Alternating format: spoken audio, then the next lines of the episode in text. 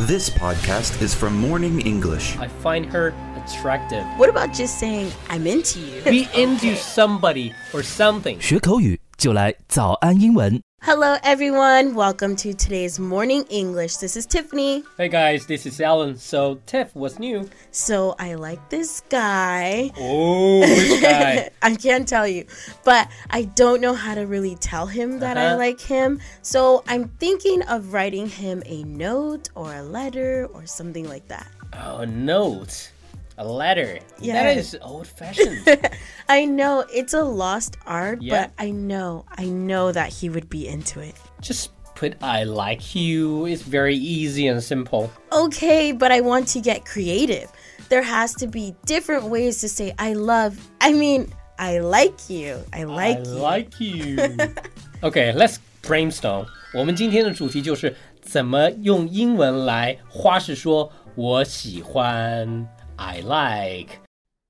在节目的开始，给大家送一个福利，今天给大家限量送出十个我们早安英文王牌会员课程的七天免费体验权限，两千多节早安英文会员课程以及每天一场的中外教直播课，通通可以无限畅听。体验链接放在我们本期节目的 show notes 里面了，请大家自行领取，先到先得。 I think you should just tell him, I like you, then it will be done with. See, girls try to make things too complicated. That's not true. I just want to be really cute with it. okay, so what do you like about him? Well, I fancy his smile, his hair, Mm-hmm. his perfect teeth, and his style. Taking a word from the British dictionary, I see. Fancy is just another word for like, right? Exactly. Fancy 在中文里就是这个倾慕、仰慕的意思，可以用来替代这个 like。 Exactly. I feel like it sounds very cute and you can use it in replace of like. I know in the US though, um, I don't really hear it that often. Okay, so you can say you fancy him. Exactly. So another way you can say that you like him is by using the word enjoy. Uh, I feel like that is a subtle way to say I like him. Not really. If you say you enjoy him, other people will know that you are saying that you like him. Well, I guess that could work. So that he knows I really like him. I can just say, I enjoy the way you eat. That sounds uh, a little, not really a little, really weird. No. I bet you know what kind of food he enjoys. Sadly, I do. I know he eats Japanese curry for lunch on Thursday. Wow, that is oddly specific. Okay, okay. How else can I say I like him? Enjoy 呢是最常用的一个词啊，我们经常用来表达欣赏、喜爱某一个东西，我们都可以说 enjoy。你可以 enjoy something，当然你也可以 enjoy somebody。But enjoying somebody, I still think it has some implication in that, right? That's true. We already talked about two words, fancy and enjoy. Just pick one. I could say I find him attractive. That could work. Attractive meaning you find him pleasurable. Attractive，我觉得他对我很有吸引力，让我动心了。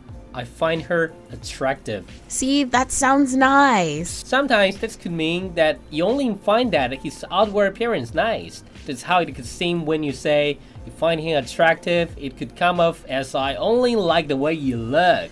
Oh, I see what you mean. Like when someone sees a person they don't really know and they say, I find him or her attractive. They're only really talking about their outward appearance. 啊，这种 appearance 啊，经常讲的只是外貌上的、外形上的一种吸引。So I think you should be careful with that word. Oh, okay. Because it's only a surface level Yeah. like, right? Yeah, yeah, yeah. It could be taken that way. Okay. So I could say fancy, enjoy, and attractive. What about just saying, I'm into you? Yes, that is straight to the point. He will understand that when you say you are into him, you mean that you like him, right? I feel like that is a little bit too straightforward. How embarrassing. Okay, so do you want to tell him or or not? Also, you're sending him a handwritten letter. I don't think saying I'm into you is the embarrassing part. I do, but just to tell him, I'm into you. Is that too strong? No, not at all. Guys want girls to be more straightforward, so this is perfect. Trust me, be into Okay. somebody or something，就是很喜欢某一个人，或者说某一件事情，被很多女生叫做恋爱圣经的那部好莱坞电影，就叫做 He is not that into you，他只是没有那么喜欢你。 Maybe I can say I dig the way you say good morning to me every day. That is a good one in replace of like. It's more formal way of saying like. I think this could work. But are you into everyone that says good morning to you? I mean, he's just being nice maybe. I could just say I'm digging you. It's a fun way to say like, right? But about this good morning thing, no, he totally digs me. He stops by my desk every single day, and I don't see him doing that for anyone else, any other girls. Oh, congratulations. you really must dig this guy. 我们知道 dig 做动词用的时候，可以表示赞成、看重、喜欢。这个用法呢，很多同学可能没有那么熟悉啊，但是其实也挺常用的。我们经常会说 I dig him, I dig her。 I do. I dig the way you agree with me. Now to start on my letter. Hello. I like you. Here's my WeChat ID. There, I'm done. Wait, we went over so many different ways how to say like, and he chose this one, the original one I gave you. I could use dig, attractive, into, enjoy, or even fancy, but I just think the classic I like you would be perfect. I can't believe you. At least I know different ways to say like. You know, I do enjoy cheesecake. That is a great way to use the word enjoy. You saw my cheesecake in my office, did you? You know, I fancy cheesecake. It will be a reward from you to me for confessing my feelings. Uh huh. This letter took a lot of hard work, okay? But eating my cheesecake?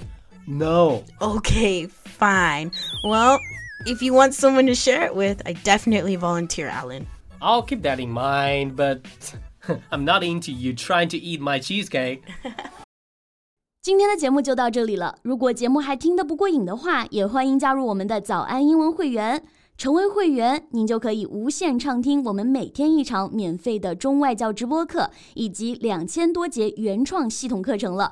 今天我们限量送出十个七天免费试听权限，试听链接放在我们本期节目的 show notes 里了，请大家自行领取，先到先得。